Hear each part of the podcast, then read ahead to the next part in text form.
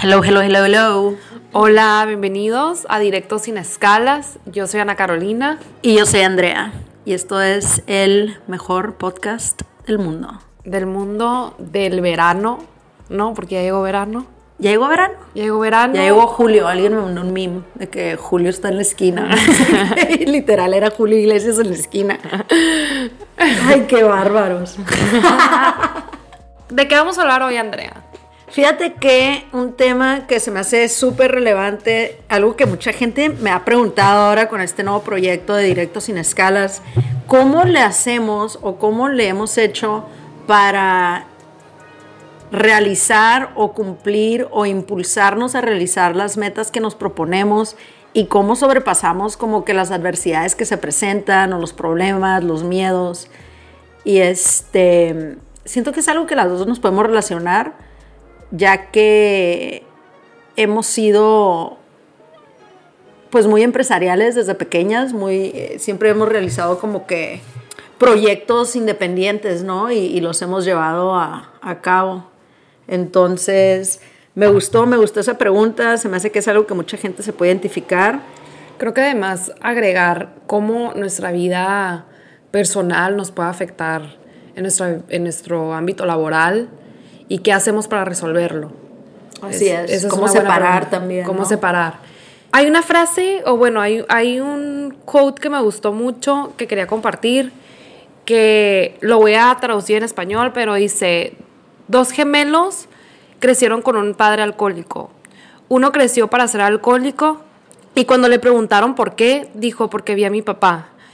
Y cuando su otro hermano creció y nunca tomó, le preguntaron por qué y, le, y contestó lo mismo, porque había mi papá. Y dice, two boys, same father, different perspective. Your perspective in life determines your destination. Me gustó mucho, porque creo que todos vivimos cosas similares, parecidas o lo que sea, pero al final de cuentas lo que importa es la resiliencia, ¿no? O sea, cómo, cómo resuelves el problema, cómo lo enfrentas y qué te impulsa a seguir saliendo adelante. Claro, y sobre todo, palabra clave, cómo enfrentas el problema. Hay muchas personas que inmediatamente ven una situación que se les presenta, una situación no deseada o no esperada, y la catalogan inmediatamente como problema, ¿no? Y a veces, pues no, no necesariamente es un problema, es una situación que no la esperabas, que no la deseabas, es diferente. Pero es ahí donde empieza, y me encantó también a mí lo que acabas de comentar, el tema de la perspectiva. Entonces, te vas a enfocar tú en que porque tú en tu mente no tenías contemplado que se presentara esta situación, en que ya estás en un problema, o aceptar, ah, ok, es algo que no contemplé, que sucedió, no me sucedió a mí, sucedió en general, se dio, y yo estoy aquí para recibirlo y aprender la lección y moverme eh, a sobrepasar esto, ¿no? Es súper importante el tema de la perspectiva. Dos personas pueden estar viendo la mismita cosa al mismo tiempo y una la puede ver como un problema y la otra la puede ver como una oportunidad.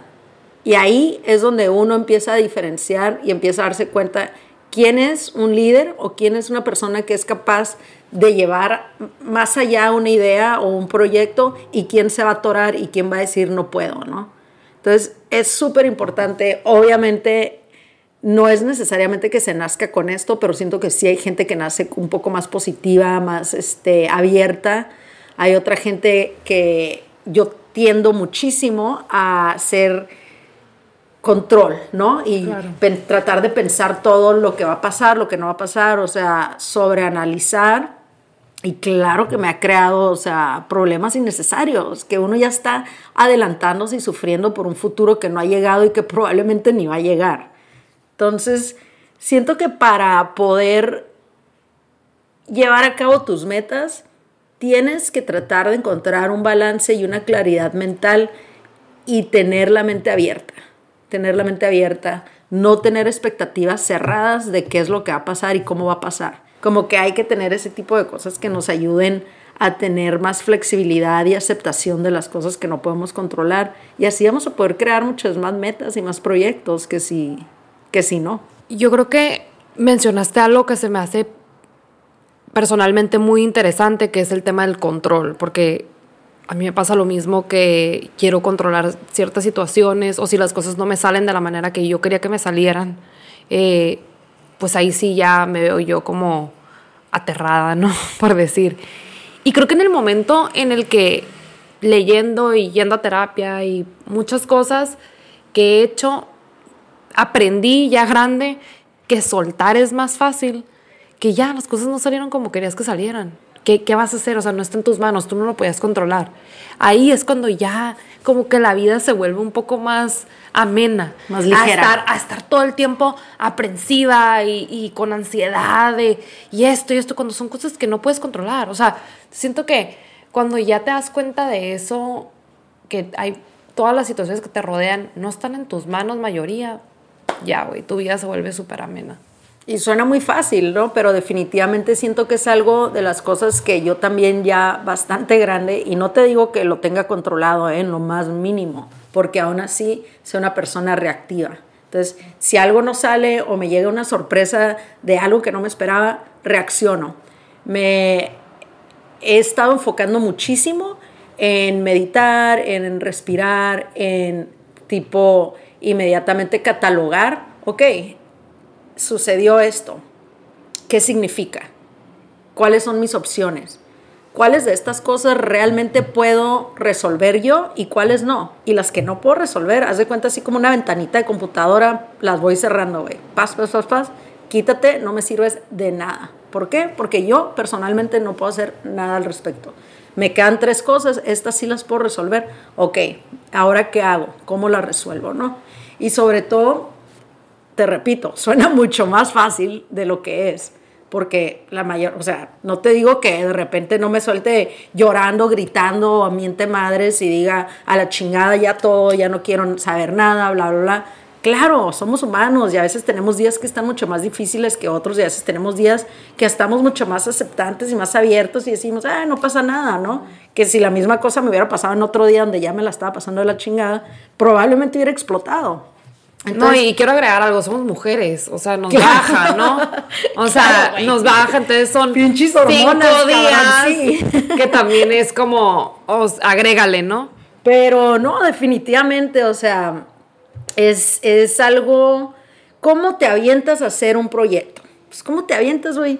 Mídelo, o sea, mídelo y siente, te, te, enciende, te apasiona, crees que va a cambiar algo, crees que vas a lograr algo, crees que va a traer un bien al mundo, a la sociedad, adelante, que te va a asustar, que te van a salir situaciones que no te esperabas, definitivamente. Y yo creo que lejos de eso, lo que a la gente más le preocupa es, se van a reír de mí, qué van a pensar, como mis amistades, o les da como pena o es esta inseguridad como, y es más que nada inseguridad. El fracaso, ¿no? El fracaso como... y como que qué pena, o sea, si, si quiero ser, no sé, fotógrafa, pero estoy de, de, godín todo el día, ¿cómo la gente va a entender eso? Se van a reír de mí que ni al caso. Y digo ahí como, es que lo hagas o no lo hagas, la gente te va a criticar, la gente se va a reír de ti de todos modos.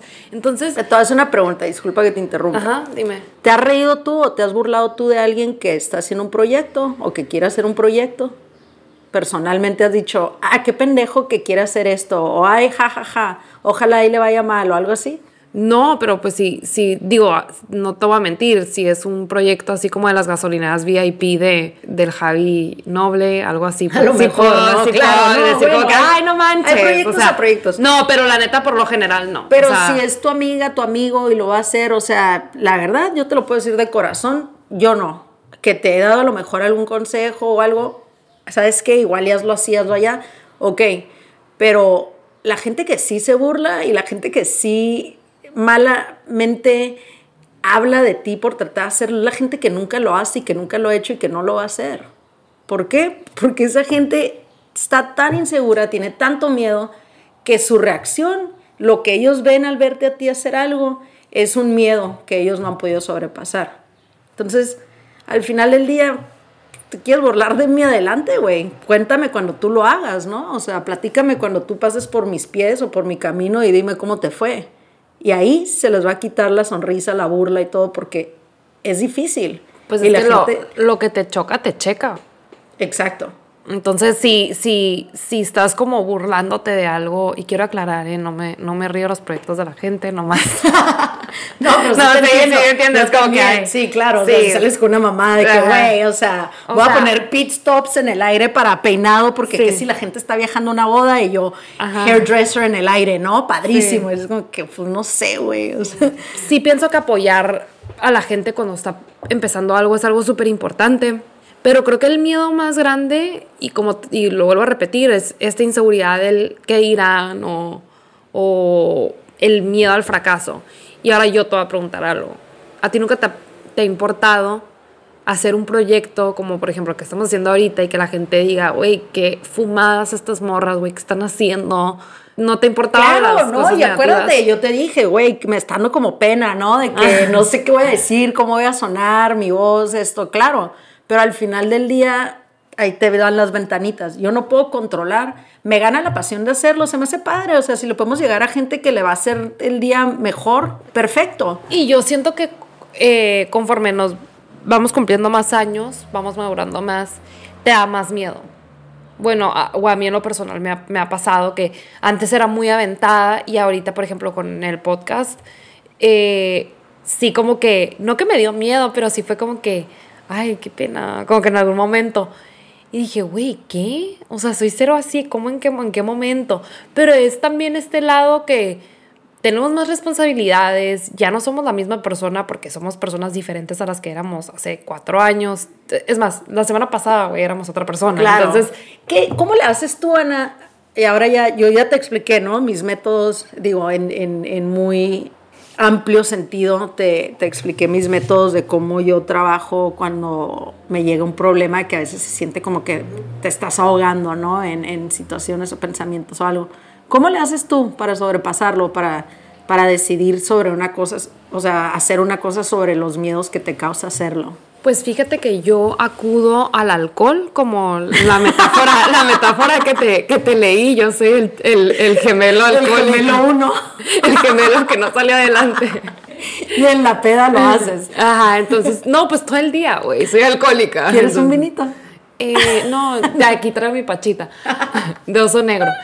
Eh, no, la neta, eh, siento que sí le echo muchas ganas como que a mi salud mental, porque más que nada también cuando eres una persona muy creativa, pienso que todo lo que es emocional va de la mano. Si no estás bien emocionalmente, como que te dan bloqueos y es, eso está muy feo, que te dé un bloqueo porque es como, wow, ¿de dónde sacas la inspiración? Pero además de eso, siento que para mí terapia siempre ha sido como un súper buen outlet para, para, para salirme como de, de situación eh, cuando me siento encerrada o lo que sea, porque no pienso que soy una persona como muy... Puedo ser muy buena onda, pero no soy muy, comparto mucho como mis sentimientos o sumamente abierta, me estoy explicando con, con mis problemas serios. Y siento que también hacer ejercicio y como cuidarme y cosas así me ayudan. O sea, como que me siento fuerte, ¿me entiendes? El sentirme yo fuerte físicamente como que me da esa fortaleza mentalmente también. Leer. Bueno, ahorita no tengo tanto tiempo de leer, pero escucho muchos libros. Este, Leer con mis oídos. leer con mis oídos, está muy padre, la verdad, se lo recomiendo. Y, y creo que lo, para mí eso es básico, ¿no? Ya lo adicional, pues es tomarte tu tiempo, dedicarte tiempo. eh, eso para mí, pues es lo adicional, ¿no? Y si mencionas algo súper importante que yo no lo mencioné, es súper importante no nada más tener tus proyectos eh, creativos o proyectos de carrera o proyectos de, ajá, pues de carrera, que es súper importante tener tus hobbies, ¿no? Algo que disfrutes y que te gusta hacer realmente, que te trae una satisfacción personal. Y aparte, pues tener tu familia, tus amistades, tus, o sea, tener un balance en tu vida general, porque a veces mucha gente también se, se encicla en algún proyecto que quieren lograr y descuidan muchísimo otros aspectos de su vida, como salirte a correr, leer un libro, este, escuchar música, tocar música, hay gente, escribir, ¿no? A mí me encanta escribir, de repente me di cuenta que tenía, ahora que estuve en Mexicali, mi mamá me, me dio un folder y me dice, oye, tienes aquí todos tus escritos, muy chistosita, ¿no? Porque me dice, pero pues como que son muy personales, así es que pues no los leí. Y yo, a ver, güey, ¿cómo, ¿cómo supiste qué tan personales son si no los leíste, cabrón? ¿Sabes cómo? y este... Y, nos puedes, no nos puedes contar más o menos como de qué se trataba uno. Ahí están, te los... No, no es cierto, sí me da penita. no, son, güey, o sea, del Si están escritos en español, creo que van a tener un chorro de faltas de ortografía. Cabrón, fui a la escuela en México, claro que se escribe en español. Y ahorita ya me hice pocho porque hablo de, inglés, español y lo que se encuentre por en medio, ¿no? Pero no, pues no, no tienen. ¿Quieres leer uno? me imagino que mucha gente. A, mí me encanta escribir y te digo que ahora que me dieron este cuaderno. Eh, con tantas hojas, historias y escritos, hasta digo, ¿a quién le escribí esto? Ya no me acuerdo, ¿no? Pero qué romántica, wow sí me recordó y dije, güey, voy a escribir, o sea, ¿qué, onda? Me encantaba, era un outlet, o sea, una manera de expresarme y de sacar sentimientos súper pura. Y o sea, esa es tu manera, o sea, por ejemplo, ahorita tú cuando tienes un problema o te sientes súper down, eh, ¿cuál es tu forma de salirte de ese sentimiento? ¿Cuál es tu forma de, o sea, de, de de llegar a tus metas? Pues ahorita, así, si me siento de la chingada, que es cuando empecé a sentir como que se estaban saliendo las cosas de control, dije, bueno, ¿por qué estoy tan reactiva? ¿Por qué estoy así? Estaba teniendo problemas de, de enojo y frustración y, y, la verdad que no estaba manejando bien las emociones. O sea, llegué a un punto donde me bloqueé, no estaba manejando las emociones bien y cuando tú no estás bien, las cosas alrededor de ti, eh, tu percepción en general empieza a cambiar, ¿no? Entonces empecé, te digo, con mis meditaciones, a respirar, a hacer otro tipo como que hay una eh, muy buena que es como que una, pues una técnica como audiovisual de los sentidos que es como que identificar tres cosas que están a tu alrededor y luego tres sonidos y luego tres cosas que puedes sentir, ¿no? Y esa es como que te ayuda a salirte de un, de un estado mental negativo, porque te regresa a donde estás, ¿no? A veces solito te estás haciendo un hoyo de, de historias y de cosas y dándole vueltas. También aprendí recientemente que soy como obsesiva compulsiva en, en pensamiento. Entonces, una cosa ya le, ya le atribuye, haz de cuenta, 50 cosas más. Entonces dije, a ver, a ver, a ver, ¿esto qué onda, güey? Antes no era así, ¿no? ¿Qué está pasando? son cositas que vas dejando y vas dejando que se hagan más grandes y se empiezan a crear en un problema.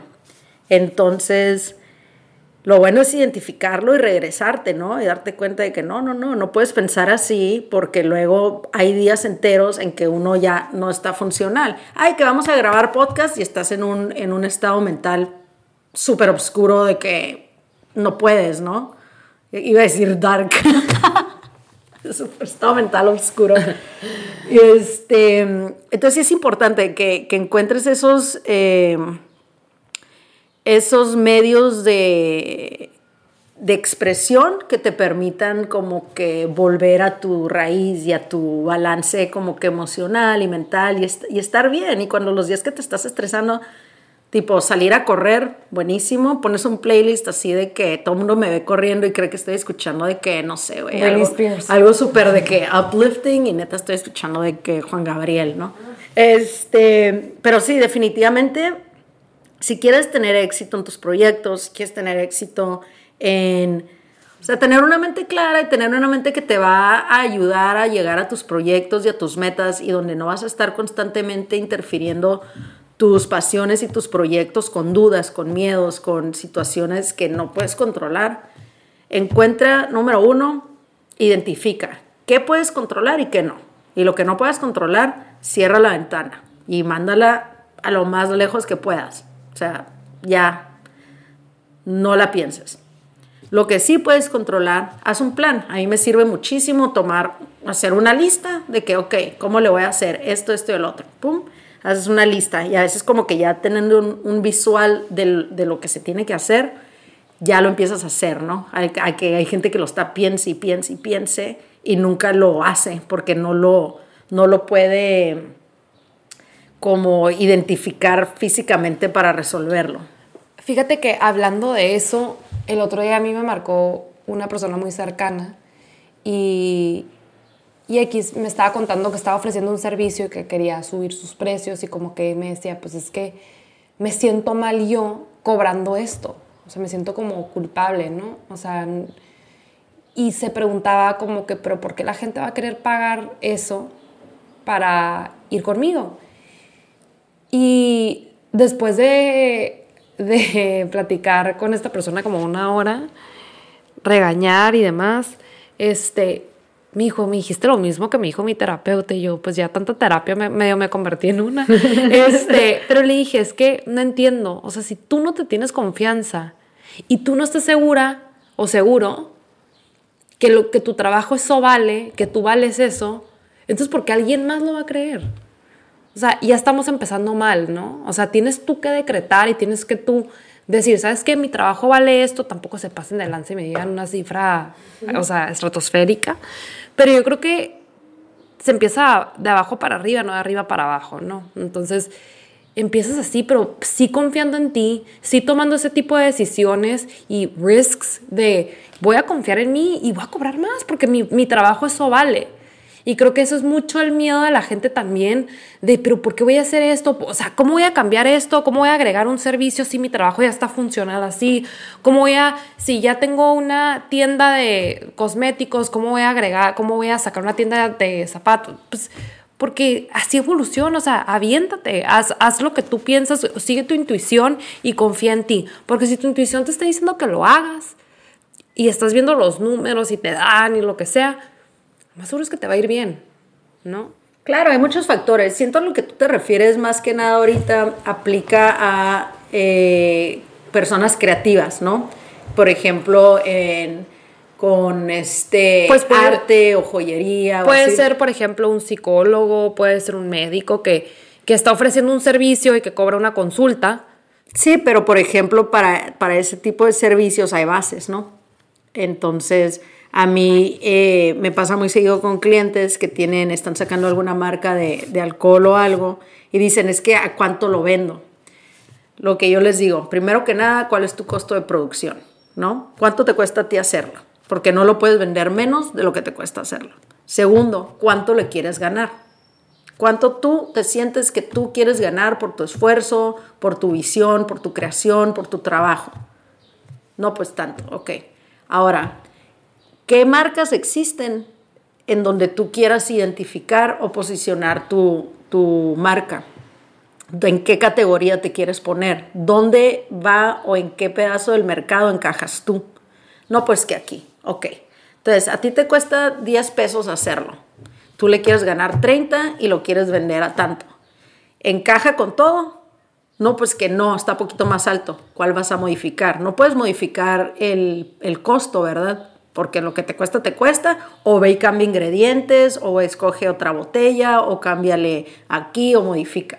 Puedes modificar a lo mejor lo que tú quieres ganar o donde vas a posicionar tu marca, pero pues definitivamente creo que esos tres factores son importantes para determinar. A un psicólogo, digamos, pues, ¿qué le cuesta? Pues le ha costado su carrera, le ha costado sus estudios, le ha costado el tiempo que se va a dar. Yo te voy a dedicar dos horas y voy a escuchar y a mí me pesa escuchar tus problemas y quiero ganarle esto. Ok, ¿y cuánto están cobrando otros psicólogos? No, pues que el más chingón de Nueva York cobra 500 dólares la hora. Ok, ¿estás en Nueva York? No. Ah, ok, entonces ese no es tu mercado. ¿Dónde estás? No, pues que yo estoy en Tijuana. Ok, entonces en Tijuana, ¿cuánto están cobrando? No, pues que el más chingón cobra 5 mil pesos la hora y tú te consideras ahí, estás en esa categoría, ¿cuál es tu demanda? ¿Cuánta gente te está buscando? ¿Tienes lista de espera? ¿Tienes esto? ¿O apenas quieres conseguir clientes? Entonces, son muchos factores que tienes que identificar y ya de ahí te posicionas. Pero lo que sí puedes hacer es decir, ¿sabes qué? Pues yo me voy a posicionar aquí y mi meta es llegar acá. Ok, entonces saca tu estrategia de cómo le vas a hacer para el año que entra tener lista de espera. Y con esa lista de espera tú puedes subirle 500 pesos la hora, ¿no? ¿Por qué? Porque hay gente que quiere tu servicio a como lo estás ofreciendo ahorita. Entonces, es, es, o sea, con productos así, sí. Ya acaso, si eres un artista, pues igual, ¿no? Digo, tienes un cuadro y, no, pues es que Picasso vendía cuadros o un Picasso cuesta tanto, pues sí, cabrón, pero también identifícate, ¿no? Como que dónde quedas. ¿Que puedes llegar a ser Picasso? Mm, a lo mejor. Sí, es como si yo pero dijera... primero te tienes que morir. Es como si yo dijera... Eh, voy a empezar a vender mis bolsas a 15 mil dólares, igual que una Hermes, ¿no? O sea, pues no. Pues no tiene sentido. O sea, me encantaría, pero no, señores, no estamos ahí. Sí, definitivamente. Tienes, tienes que tener claro eso, ¿no? Para mí esos tres puntos son súper importantes en, en, en, cuestiones de, de, servicio o de producto. Eh, considerar y sobre todo identificar dónde te vas a posicionar. Entonces, cómo tus inseguridades y cómo tu vida personal y la forma en la que creciste te afectan tus decisiones y en tu, y en tu éxito y en tu perspectiva, en lo que estábamos hablando. Por supuesto, en tu éxito. Entonces es un también. perfecto ejemplo de cómo ese tipo de situaciones afectan tu perspectiva, afectan tu, tu, tu, tus metas, afectan todo. Como mujer, yo viví eso y en mi negocio específicamente viví eso de una manera de que decía, pero tengo que cobrar menos. Ya sabes, y qué triste, pero es verdad, sí lo pensé y sí lo sentí y sí lo viví y sí lo hice. O sea, porque la sociedad en sí y la cultura en sí nos ha posicionado ahí. La mujer gana menos que el hombre haciendo el mismo desempeño. Entonces, son barreras culturales, barreras económicas y socioeconómicas que, se, que tenemos que, que, derrumbar. O sea, tenemos que nosotros sobrepasar esos ideales y sobrepasar esos miedos y esos traumas que nos han como que inculcado nuestros antepasados también, ¿no? Porque a veces traemos algo tan dentro que no es personal, que no, que no lo creaste tú, sino que es un producto de lo que te rodea, de lo que has vivido, de donde creciste. Eh, definitivamente siento que sí afectó, o sea, Ana, hasta, hasta hace poco me acaban, o sea, alguien me estaba buscando una historia, eh, un, un, escritor, y estoy haciendo comillas, eh, sobre un producto del mercado de mi industria que quería saber. Lo traté de ayudar, la verdad yo no tenía información para darle y me llamó nombres espantosos, o sea, en mi teléfono privado. Me mandó mensajes, me insultó, me amenazó, me, sentí horrible, o sea, me sentí súper mal. Y platicando con otra persona, le comento, le digo, es que, o sea, yo no estoy involucrada. Le pudo haber preguntado a tal persona, a tal persona, a tal persona. Y sabes que me di cuenta que esas tres o cuatro otras personas, todos eran hombres. ¿Por qué me escogió a mí? Porque se sintió con, disculpa que te lo diga, pero con los huevos de a mí chingarme, ¿no? Materia fácil. Claro, entonces es difícil, o sea, es difícil. Y, y no nada más las mujeres, no nada más este, mexicanas, no nada más cultural. Hay muchísimas trabas y muchísimas situaciones que uno se, se enfrenta que le van a hacer la vida un poco más difícil. Y el problema iba a ser, ¿te vas a echar a llorar o vas a tirar patadas también y levantarte y ponerte en tu lugar y decir, a ver, güey, o sea, a mí no me vas a hablar así y a mí no me vas a hacer esto? Y dejar que al final del día, si pones en una balanza en perspectiva, la persona que está mal aquí es él. Pero la que se sintió de la chingada fui yo. ¿Por qué? Yo no creo que él se haya sentido mal. Entonces, ¿por qué? Porque me dejé, ¿no? Hasta cierto punto. Pero debemos definitivamente poner en, en, perspectiva qué es lo que queremos hacer, cómo lo queremos hacer y confiar en nosotros mismos, saber, o sea, yo soy una persona trabajadora, tengo educación, tengo esto, puedo hacerlo y lo voy a hacer. ¿Tú cuando empezaste en tu carrera te sentiste apoyada? Por mi familia. Ajá. Sí, sí, definitivamente sí. Eh, yo necesariamente no tenía la idea de irme a estudiar al TEC de Monterrey, para nada, no era mi... It wasn't my jam. Querías irte de peda, güey, y salir, ¿verdad? no, yo me quería venir a San Diego o este, a Los Ángeles. Yo quería ser bióloga marina, definitivamente un poquito más. Sí, sí, siempre quería ser bióloga marina. ¿Sabes que yo no le dije a mi padre que quiero ser bióloga marina? Pero siento que nomás era como que... Porque vi una, un video o algo A así. mí me gusta muchísimo el mar, me llama eh, hasta la fecha, me encanta, o sea, Yo odio la arena, güey. Yo no sé por qué quería ser bióloga marina, güey. O sea, ni al caso. Eh, y en apoyo sí, siempre recibí apoyo, siempre este, sentí que mi familia tenía el deseo de que de regalarme esa preparación y esa educación para poder salir adelante y tener quieras o no un este pues un papel que al final del día significa algo, ¿no? Que ahorita mis hijos quieren estudiar o no, si tuviera hijos, pues güey, haz lo que quieras. Al final del día como que yo siento que eh, un título universitario ha perdido muchísimo valor eh, sobre todo en, en, el mundo en que estamos ahorita, como que de coding, de, de este startups, o sea, no, mucha gente puede ser y También, y también en el tema, digo, opino lo mismo que tú también, porque escuché el otro día una persona, un maestro creo que es de Harvard, hablando y decía que no, realmente no es relativo ya un papel, por el simple hecho de lo que una persona se endeuda para poder estudiar. Claro, claro. Entonces terminas más endeudado de lo que realmente vas a generar, güey. Definitivamente tienen sus pros y sus cons. O sea, si te vas a ir a Harvard o pues vas a crear amistades y relaciones que te van a impulsar a un, este, a un network diferente, ¿no? De que te va a pues, dar oportunidades diferentes. Pero es importante la educación, definitivamente. Simplemente siento que antes en la, en la generación de nuestros padres era mucho más importante, ¿no? Que de repente ya, pues todos los trabajos te piden mínimo, mínimo, mínimo tu título de, preparatoria y así. Lo que me da mucha risa es que cuando aplicas para un trabajo todos te piden experiencia. Es de que, güey, es mi primer trabajo. O sea, ¿de qué hablas? No tengo nada de experiencia, no sé nada, soy una pendeja. Así dice mi esposo que llegó a su primer trabajo de que creo que en Home Depot, güey, no sé dónde chingados llegó y que en Lowe's, una cosa así, ¿no? De que el vato de 15, 16 años, de que, hola, vengo a trabajar. Y de que, ah, ok, este, necesitamos a alguien con tres años de experiencia. Y me, sí, yo los tengo.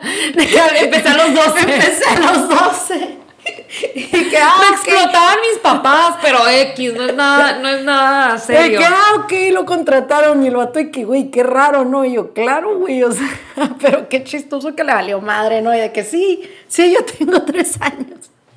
Eh, y sí, güey, o sea, se salen con cada mamada así de que quieres entrar a, a ser mesero o algo y, ah, ok, pero trabajaste, necesitamos que tengas experiencia de mesero antes. Pues, güey, ¿cómo, ¿cómo empieza alguien? O sea, ¿dónde están los lugares de que, ok, si nunca has trabajado en tu vida, puedes venir aquí? ¿Qué es lo, que, lo más difícil en lo que te has topado tú que digas, fuck? O sea, topé con pared. Hmm, fíjate que algo, algo que ha sido muy difícil, gracias a Dios, no siento que he topado con pared nunca siempre he tenido la habilidad mental y, agradezco muchísimo eso, esa, esa habilidad que he tenido de salir adelante y de, de pues conseguir éxito a, pesar de, adversidades.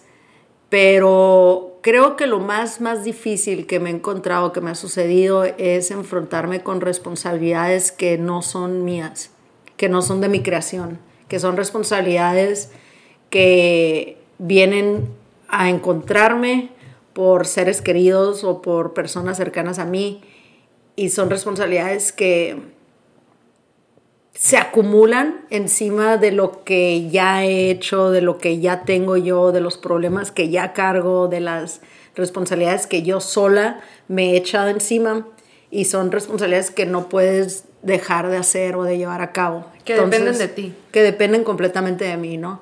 Entonces yo creo que eso fue algo que, que sí me causó y me ha causado y me sigue causando eh, un conflicto, pero que al final del día, si cambias de perspectiva, como platicamos hace rato, estas responsabilidades y estas cosas vienen a mí porque de alguna manera esta gente que me rodea sabe que lo puedo hacer y que lo puedo resolver, ¿no? Em, entonces, yo digo que las cosas más difíciles son las cosas que uno no espera y las cosas que uno mismo encuentra sin andar buscando, que te llegan y que tienes que resolver y que no las puedes dejar a un lado. Porque la empresa que yo empecé, la otra empresa que yo empecé, los proyectos que yo he hecho, al final del día yo puedo decir, pues paz, cierro el libro y me voy, ¿no? O sea, punto.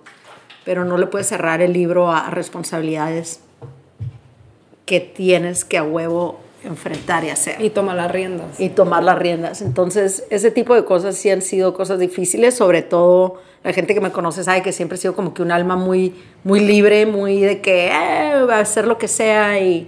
y no, aparte siento que la gente te puede ver de que en Instagram subiendo fotos en el velero o lo que sea. ah, sí, la gente cree que no trabajo, yo como que no mames. O sea, sabes, como, como que la gente se va con, esa, con ese trip. Pues sí, pero es diferente. Otra cosa también de ser emprendedor es que, mira, si anhelo algo de cuando trabajaba yo en un despacho o para otra persona, es que el viernes a las 5 de la tarde a chingar a su madre todo, ¿no? Bye. Y aquí, aquí se rompió una taza y cada quien a su casa y yo me iba y nunca volví a pensar en lo que estaba pasando. Con mis empresas, con mis negocios, güey. O sea, yo me puedo levantar un sábado a las 3 de la mañana sudando de que, puta, no hice esto. O no mames, no se cierra, no se acaba. O sea, es constante. Entonces tú me puedes ver a lo mejor un lunes a las 3 de la tarde tomando champaña en un velero, pero tú no sabes que desde las 4 de la mañana yo he estado dándole y trabajando en esto. O que el domingo estuve todo el día haciendo, ¿me entiendes? O sea es diferente.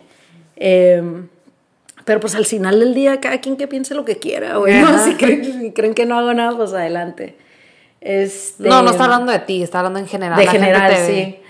Eh, pero sí, yo creo que eso es lo más difícil, como que poder eh, poner un límite a las responsabilidades que te echas encima y poder balancearlas y aceptarlas, ¿no? Y aceptar que esto es algo que ya es parte de ti y que a lo mejor las metas y las visiones que tú tenías de que pues me voy a ir a un mes al Caribe a velear, pues a lo mejor ya no lo puedo hacer, ¿no? Tengo que estar aquí. O no quiero ir a Mexicali todo el mes de agosto, pues sorry, güey.